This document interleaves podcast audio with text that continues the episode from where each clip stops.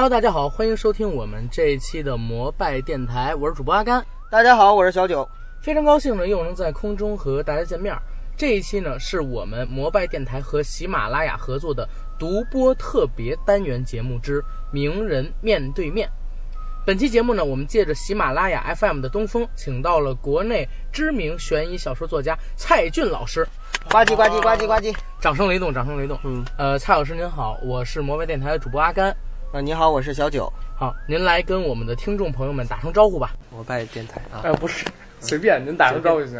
啊！大家好，我是蔡军，非常高兴能够接受这次的专访。好，哎，蔡老师声音很好听啊，很有磁性。嗯，有点像张信哲。有吗？有，蔡老师平时唱歌吧？嗯，没有没有，现在不太唱。我记得蔡老师出过一张专辑，好像。嗯，蔡老师出过专辑吗？没有没有没有没有，那个那那个专辑不是吗？那个就是一个书的附属品。啊，为了宣传书，然后对对对，嗯嗯嗯呃，您平时听我们喜马拉雅吗？然后喜欢听什么类型的节目啊？会有对，但是就听的比较杂一点，就是没有说是嗯相声什么的吗？没有呃相声没有。呃 哎，呃，那你有关注就是您自己在喜马拉雅上的那些有声书吗？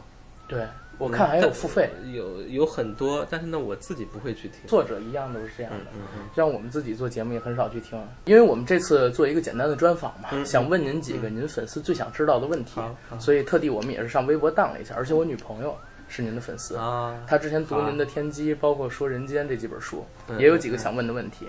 先问第一个啊，作为国内的知名悬疑小说作家，您的小说曾多次被改编成大热影视作品，想问您在这些影视作品中，您最喜欢的是哪一部？嗯，已经被改编过的。对，已经被改编过的。那我觉得这个很难去评价，因为其实每一个作品都不一样。嗯，啊，当然，如果说从对自己作品的喜爱程度来说，应该是最近的两部吧，就是一个就是现在的《蝴蝶公墓》，嗯，还有就是上一部的《谋杀似水年华》。谋杀似水年华对，华我，说是对作品的喜爱程度啊。小天演的那部。对对，但是对于呃电影来说，我觉得这是每一部电影其实都是导演的作品，对所以说我很难去进行更多的评价。那么，但是呢，我觉得这次《蝴蝶公墓》，我觉得它有一个特点，就是说定位比较清晰。嗯就这部目前这部电影来说啊，它定位在青春、奇幻、爱情，再加上一些悬疑的成分。嗯所以说它就一个典型的一个青春的惊悚类型片。因为其实，在好莱坞其实有很多这样的类型电影。悬疑类的作品。嗯我我听网上网友说，嗯，呃，您的这部作品号称是中国的《暮光之城》。怎么说呢？写的时候其实从来没这么想过，因为写的时候好像《暮光之城》还没出来吧？好，好像这个作品小说比对，那它个时候早，，那个时候还要早一点。是对小说是比它早。当然，实际上跟《暮光之城》还是小说还是有蛮大区别的吧？因为《暮光之城》是借用了一些西方经典的这些吸血鬼啊、狼人啊这些经典的设定嘛，但是《蝴蝶公墓》其实并没有用到这种东西，包括东方的其实也没有，基本上都是自己创造出来的，这是一个区别。而且当而且《暮光之城》它当时它就是在做系列化的开发的嘛，不管小说还是电影。嗯，蝴蝶公墓呢，其实没有想到那么多，只是想写一个单纯的一个故事。故事。当然了，就就现在变成电影之后，那我相信导演一定是有意识的，是要往那个方向去靠的。我觉得这个也是对的。您是零六年十二月份当时完成了《蝴蝶公墓》的创作，那到现在，然后拍成电影，中间有大概十一年。这十一年您是经历了什么？然后想把这个搬到银幕上边，或者说又是什么契机把它改编成影视作品？嗯，开始做这个影视改编呢，其实已经是好几年前的事情了。嗯啊，整个这这个电影的过程其实还是呃当中一波三折吧，有很长时间，然后直到应该是在那个一五年吧，啊一五年才成型开机，开机。啊对对对，是在一五年开机的。哦，我看女主角是张丽，张丽真有那个这么漂亮吗？看预告片了吗？没有，因因因为我上我上怎么？嗯高中的时候吧，当时哎不是，我上大一的时候，当时播他的《男人帮》还有《北京青年》，我特别喜欢的，我觉得他身材特别好，腿长，听着不太对劲。然后呃，有网友表示啊，就是您的作品《天机》是非常容易被改编成影视作品，或者说他们非常期待的。您能透露一下这个作品改编成影视作品的可能性大小吗？天机呢，其实很嗯很早以前就有那个中影集团在做嗯，做电影，嗯啊，他们其实也做了好多年，嗯但是呢，因为种种原因吧，呃，始终没有正式的去拍。嗯，当然了，这个作品一定会改编的，一定会拍的，但嗯无非就是一个时间的问题。早晚的问题。对对对，或者说将来由谁来拍的问题，因为导演一直没确定下来。嗯，您个人的话，最希望谁来导这部作品呢？就我真的是说不清楚，因为我来觉得，我觉得，最近几年呢，中国的娱乐市场 IP 这个词儿非常火爆，然后大量的作品被生产出来。对于这种现象，您有什么看法？尤其您又有这么多对，我觉得就现在 IP 有点有点滥用的一种感觉，就是用这个词啊。当然嗯嗯，嗯你从广义的 IP 来讲，当然所有的东所有的知识产权都是 IP 啊、我们说段话其实也是有 IP 的，对，也是有知识产权的保护的。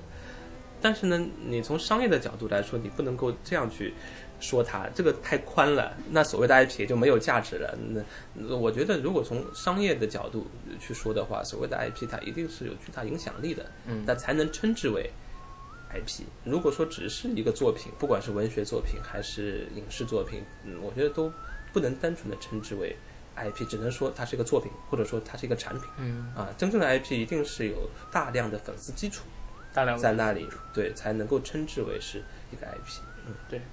您的粉丝也并不少啊，像我女朋友她就是，她当时读您的《天机》，包括《人间》，还有最近的这个《镇墓兽》，应该是在起点连载是吧？，刚刚的实体书刚刚出对他第一本，买了一本，买了一本，啊但是因为我们是昨儿晚上得到的消息，我没拿到实体书，要不然就给您要签名了。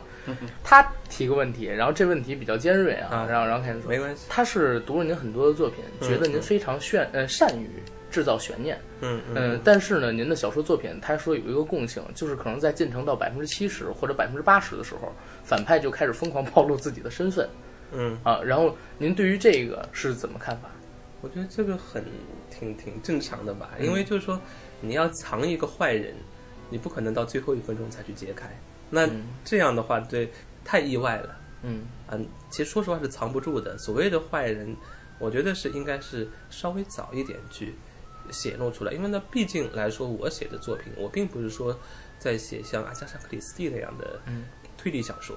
那推理小说可能是要到啊不到最后一秒钟不知道凶手是谁那种感觉。嗯，但是我写的这些作品，包括像《蝴蝶公墓》这样的作品，嗯其实它并不是那样一种风格或者说类型。有时候我觉得有的小说甚至可以上来就让观众呃读者知道，没关系的。作为一个作品来说，它有很多种不同的悬念。嗯。凶手是谁是一种悬念，他的动机是什么又是另外一个悬念。他怎么去完成后面的呃犯罪，或者说怎么去逃脱，怎么去跟这个呃或者说警方怎么去抓到他，双方之间斗智斗勇，这又是另外一个呃悬念。就好像我举个例子，嫌疑人的 X 现身啊、嗯今年今年那个呃中国版也上了，那他其实一上来观众都知道凶手是谁了，对。但无非就是后面的过程，他是怎么去设计这个套的，但我觉得阿哥这版拍的不错，啊，嗯是的挺好的。对，嗯呃，然后我私信问您一个问题啊，因为嗯昨天我们嗯知道要做您的一个访问，啊，然后我呢昨儿晚上上了趟知乎，发现您有知乎的账号，是然后我昨儿晚上关注了一下您，然后我看到您在知乎上边很多回答的问题，其实说实话很真实啊，嗯啊，因为我我我们本身不是科班出身的记者，我们是做自媒体的，说实话更直白一些。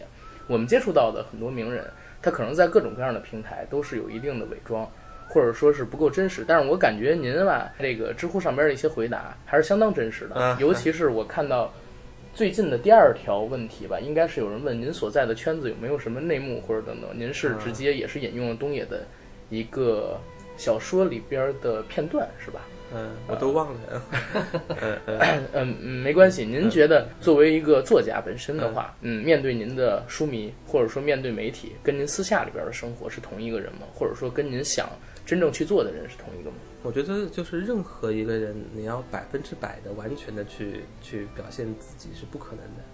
嗯就不管你是面对公众也好，还是面对自己身边的人也好，嗯哼，都不可能。嗯，所以我觉得就是只能够说是你能够表现多少分的一个角度，嗯，对吧？你能表现百分之八十，还是表现百分之七十？嗯，呃，还是完全在伪装？那您是更喜欢私下生活中的自己，还是怎么样？那当然是所以面对我们会紧张是吗？还好吧。您抽烟吗？可以抽烟。我不抽烟，好，没没事儿。这个房间好像好好像不能抽烟。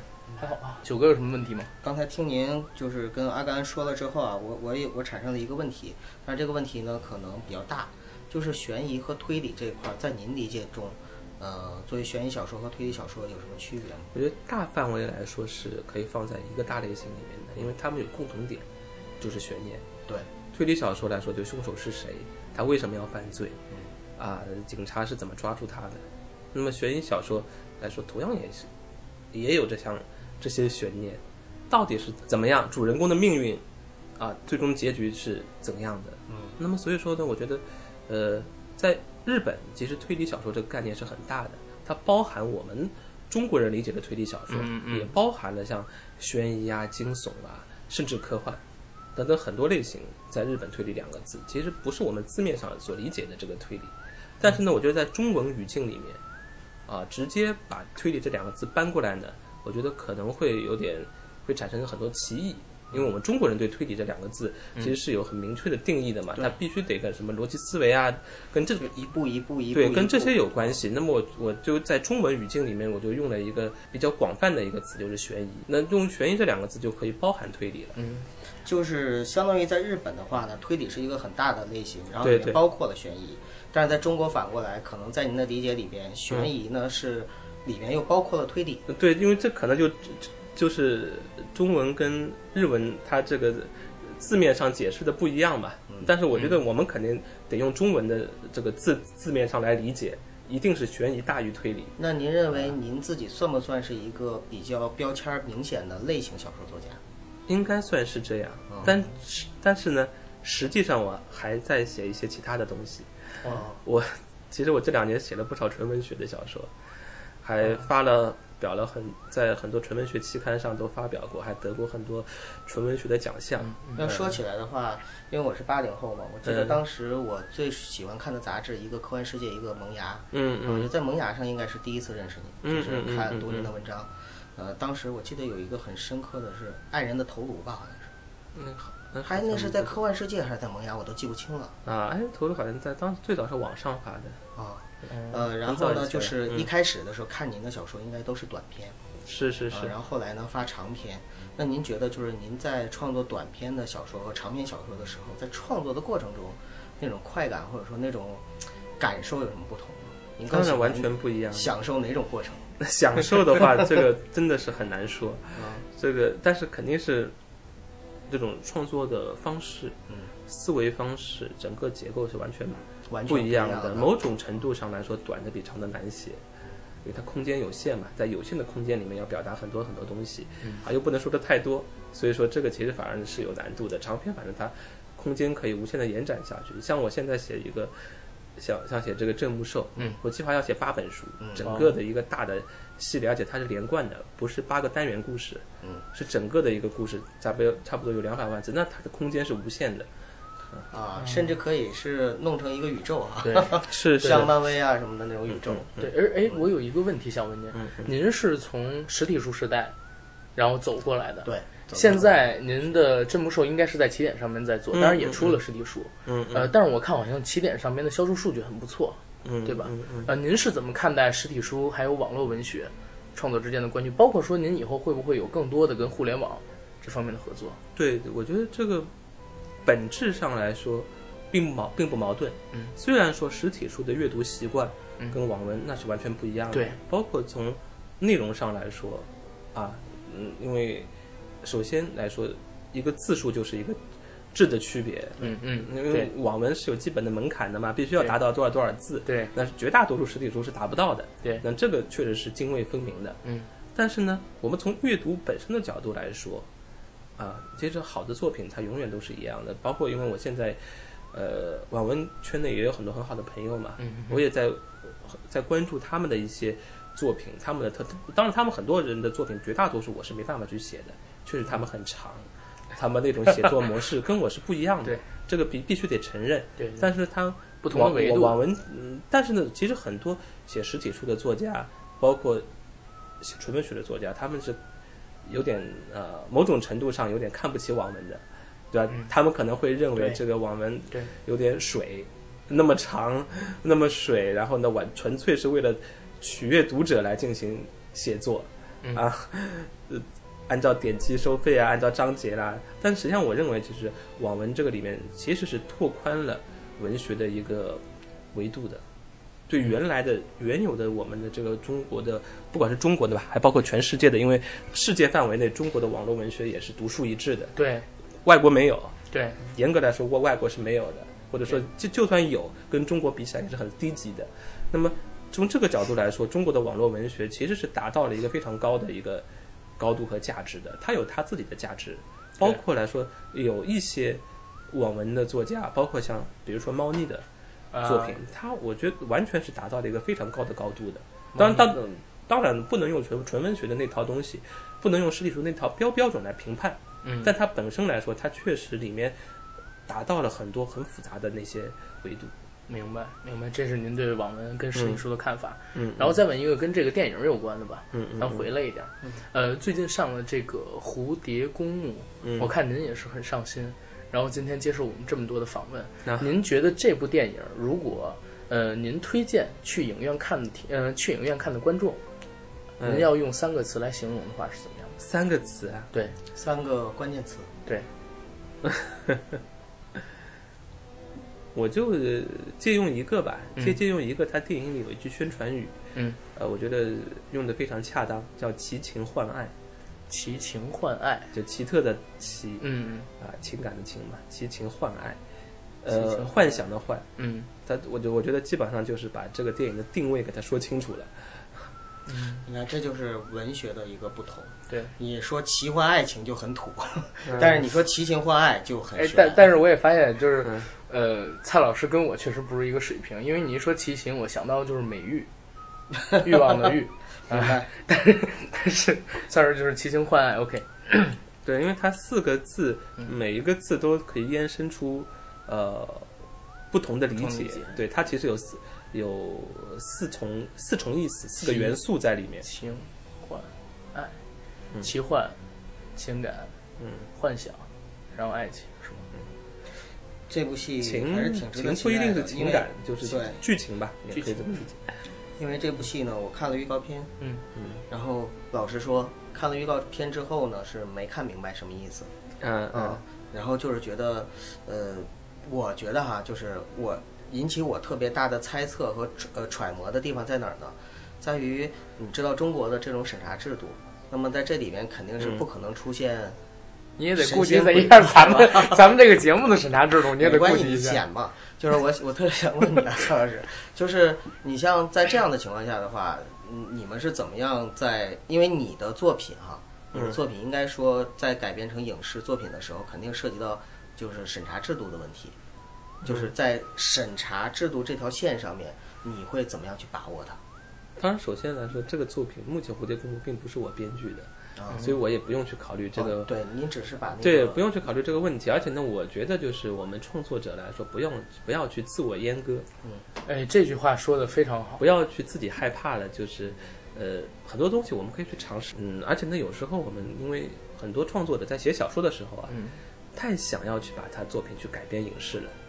当然，我觉得一方面是一个尺度问题啊，尺度方上它就会自己收缩了。嗯，另外一方面呢，它就一些创作的呃手法、结构上啊、语言上呢，太往影视方面去靠了，反而会丢失了原来小说应该有的这些特点。那与你与其如此，那你还不如直接去写剧本呢，干嘛要去写小说呢？小说它本身就是跟影视作品是不一样的，要有小说的特点、特色。文学是没有边疆的。对你真的写得好，自然是有改变的价值。对，对但是您说的这个特别对，因为我我一直是认为文学是没有边疆的，就包括呃，因为我们最近也在看一些东西吧，包括《心理罪》也是比较知名的一个小说。嗯嗯嗯然后最近可能邓超这个可能我不会剪，我会剪掉啊，就是私下问一个，嗯嗯就是邓超他们这个电影《心理罪》，呃，好像是被延后了，原因应该是涉及到特别多的刑侦。啊，或者说他这个有些记录太真实了，对，好像说是记原原定好像应该是这个月还是还是上个月，就是这个月，应该是十应该该是这个月十一档十一档推后了，对是是是，嗯就是我觉得这就是属于审查方面的一个问题。那个文学和影视啊，因为您您的很多作品都是被影视改编过嘛。嗯，其实现在很多的影视，它的灵感或者说它的素材都来源于很多的文学作品，包括网络文学作品。那现在就是很多商业价值，所谓的刚才我们说到的 IP，这个东西都是因为在网上通过网络文学火起来之后，然后呢才改编成了影视。他肯定也是看中了其中的一些，呃，就是之前这个 IP 已经拥有的粉丝的数量和商业价值。嗯，那您觉得就是走进电影院看您的这个呃改编的这些作品的呃粉丝里边，有大概是多少是您的小说的粉丝，然后有多少是单纯的电影的粉丝？这个真的是很难统计，因为我觉得首先来说，肯定，呃，电影应该更加大众一点吧，嗯特别是在，呃，二三线城市、三四线城市，那那它这个受众量肯定是要比啊、小说的受众要，呃，要更要更广的。但是呢，小说的受众呢，它有一个基础，就是它比较忠诚，对，它不会说因为电影的某一些呃元素而流失掉啊，因为电影可能它因为可能导演的元素啊、演员的元素啊，它其实变量是很多的。那么对小说的这一块读者呢，相对来说它是一个定量啊，它可能有一个基本的一个保证。嗯，我因为我在微博上，嗯您的微博上，呃，下面的粉丝里面评论里面，我也看到了有很多对这部电影的一个期待，嗯，然后也有一些担心，那当很正常，对都有呃，那那个这次的《蝴蝶公墓》，它的导演是马伟豪，嗯嗯，呃，马导演之前是做很多的香港的那种爱情电影，对，呃，所以我觉得跟您这个《蝴蝶公墓》里面的这个感情这块儿应该是比较的吻合。那您觉得就是跟他合作，因为这是第一部嘛，呃，您觉得就是跟他合作了之后，呃，有没有信心在后面？因为您之前说了，呃，说导演有有意可能是把这个往系列那个方向靠，那就是有没有可能会有第二次、第三次的合作？包括就是说这个系列、这个 IP 的后续的一个继续开发对对开发这个我现在还不知道，对对还不知道，因为就是说，方面是跟这个导演吧，呃，跟马导是第一次合作，但我跟我们这个电影的监制文俊老师啊并不是第一次合作了，已经合作之前呃合作过几次了，所以说这一次等于是应该是呃第三次合作了吧？哦，那就是相对来说，双方之间还是有一定的信任关系的。对对对，是是是，嗯。嗯，那好，然后我来问点杂七杂八的。好的，你 你这问的太专业了。就是，哎，我刚才刚上了您的微博去看，呃，有很多的粉丝称您叫做蔡龙平，说您非常高产。您对这个有什么要说的吗？尤其是您，我看了一下您的小说年鉴啊，确实是每年都会有不少作品出来。还好吧，因为我，嗯因为可能我创作年，呃年头比较长一些，嗯所以说他作品会特别多。嗯，呃，我可能创作比较高产，其实是今年比较高产。对我想问的是，您是如何保持这个高产的频率的？因为好像做这种悬疑推理小说还是蛮费脑子，啊像我不了。洞多大呀！而且关键是蔡老师，你的很多作品啊，都是完全原创的，嗯对，哎，就很少这个这个很少借鉴于，呃，你像很多的那种，尤其网络文学啊，它的 IP，它都是借鉴了很多之前的人物设定和元素，而你的很多东西，尤其是情节和逻辑，纯开发都是纯开发。这个我觉得也不能这么说，所有的小说创作一开始都是站建立在巨人的肩膀之上的，嗯。这个不可避免，不可避免有前人的影响的元素。嗯。那么我只能说，现在现在我这个是目前的创作阶段呢，我确实是属于是一个呃灵感比较多的一个时候，创作状态比较好，嗯，就是有很强烈的这个创作欲望。就比如说我这次出来参加这个活动来说，我还带着一个电脑，我在路上还在写小说。啊，我昨天我在来的路上吧，来的路上我就大概写了四千多字，在高铁上。那您现在的创作灵感主要都来源于哪里？这个就比如说，呃，像一开始的时候，嗯嗯然后呃，从那个时候两千年到现在有将近二十年的时间了。那么在这个过程中，我们人生也在不断的往前走嘛，嗯，对吧？嗯那么在这个过程中，您的创作灵感，呃，生活、工作、家庭，嗯嗯，呃，您现在主要的创作灵感都来源于哪里？都会有啊。就你刚才所所说到的，嗯，当然要看什么样的作品啊。如果是偏现实的这些作品，当然肯定更多的是来自于生活。就比如说我，呃，前两年出的一套系列叫《最漫长的那一夜》，就那个系列的有很多都是来自于我自己真实的经历，自己真实的人生体验，啊，呃，包括呃以前的一些事情，小时候的一些事情，啊，但是呢，像现在我在写的郑木寿。那那就很难有什么真实体验了，因为我这故事背景就是放在过去的，嗯，故事背景放在呃晚清到民国，那这个自然有很多大量的历史的东西、啊。当然，因为我自己比较个人比较喜欢历史啊，所以平时的积累会非常多，那么这个自然也会把它运用进来。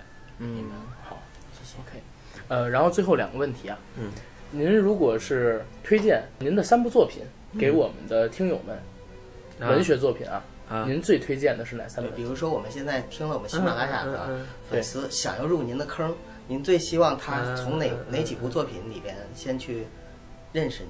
是，我觉得首先一个是那个就是我们的蝴蝶公墓了，蝴蝶公墓。对，因为正这次的电影嘛，对，可以大家可以比较一下这个电影和小说的，呃，嗯对各种不同的感觉吧。嗯嗯啊，第二个呢就是，呃，我的上一本书，上一本书在喜马拉雅是有这个有声书的，嗯，啊、叫《宛如昨日》。宛如昨日。对，《宛如昨日》有个副标题叫“生存游戏我昨天看到了，”。对，呃，有这个付费音频。对对是，对是有这个作品的，大家可以直接听到。对，蝴蝶公墓应该也有。嗯那么第三个就是现在的正在创作的连载的这个真木兽。嗯，真木兽我倒是很有兴趣想去看看，嗯嗯。因为它的时代设定，包括说内容，哎，我还是挺有意思的。起点上是吧？起点上，而且有实体书啊，实可以买体书已经书出了第一本。实体书第一本是吧对？最后的最后，希望您为我们喜马拉雅和摩拜电台下几句祝语。嗯您看看您想说一些什么？好，好，大吉大利，今晚吃鸡。好。喜马拉雅摩拜电台的听众朋友们，大家好，我是蔡俊，非常高兴这次能够接受两位主持人的专访。对，那么这一次呢，带来的是《蝴蝶公墓》的呃电影的首映，然后呢、之后又有很多新的作品会不断的去呈现给大家，也包括在喜马拉雅电台上出现过更多的呃有声书，所以说也请大家啊、呃继续关注我的后面新的作品，比如《镇木兽》这样的一个长达呃八本书的啊两百万字的一个长篇作品。嗯谢谢大家。哇，掌声雷动，掌声雷动。好好 好，好，那咱们访问圆满结束。啊，谢谢蔡老师。好，谢谢谢蔡老师。这是我们对蔡骏老师进行的一个访问。相比于之前我们认识的一些名人，蔡老师和我们的问答相当真实。最起码我们是想听到了，呃，我们是听到了自己想听到的一些答案。当然也不可避免的有一些迂回，但是我们相信还是很真诚。蔡老师呢，跟我们在平时他的公众面前表现出来的，呃，私下里边感觉印象是一样的，对比较一致对啊。包括他在知知乎上、在微博上面的一给我们的展现都是一样的。对，但是我感觉咱好像问的问题特别三俗，把人蔡老师问懵了，是不是，好像我们的那个 相对来说拉低了 拉低了蔡老师的档次。而而且而且咱们俩刚才我还问了有关于那个这部电影的女演员张丽，然后还有很多一些，比如说蔡老师抽烟不抽烟这样在就我们也问了 一些，就是呃，可能是在这个节目里边，呃，各位听不到的一些问题。哎，对对对，啊都被剪掉了，嗯，或者也也不会剪太多吧，我尽量留给大家一个原汁原味儿的。嗯，那就这样，谢谢大家，好吧，你不怕得罪人，就这样干吧。没事儿没事儿，好，拜拜。啊，拜拜。